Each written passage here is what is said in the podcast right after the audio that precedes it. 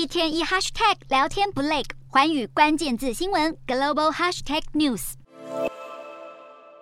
乌俄战争爆发后，西方各国领袖频频会面，为的就是商讨打击俄国收入的可行方式。而二号召开的七大工业国集团财政部长会议，将讨论由美国总统拜登的政府所提议的对俄罗斯石油设定价格上限的方案。不过对此，莫斯科表示不会遵从规则，并可以借由卖油给不按照价格上限运作的国家来阻挠西方计划。因此，英国新任财政大臣查哈威表示，这个方法如果要成功，必须要有更多国家参与。查哈威提议找印度、土耳其和南非等其他国家加入，组成尽可能最广泛的联盟，才能够有效阻止俄国大赚战争财。不过，对欧洲国家来说，天然气供应才是最大问题。因应俄罗斯减供天然气造成的能源成本激增，德国制造商纷纷暂停生产，甚至干脆停产。对此，德国经济部长哈伯克表示，这不是好消息，因为势必造成相关产业重新调整结构。为了挽救产业链、减轻冲击，德国宣布计划新建浮动式液化天然气接收站。哈伯克表示，这将是德国第五座浮动式液化天然气接收站，计划在二零二三年冬天前完工。预计完工之后，全德国每年可以处理的天然气量将达到两百五十亿立方公尺，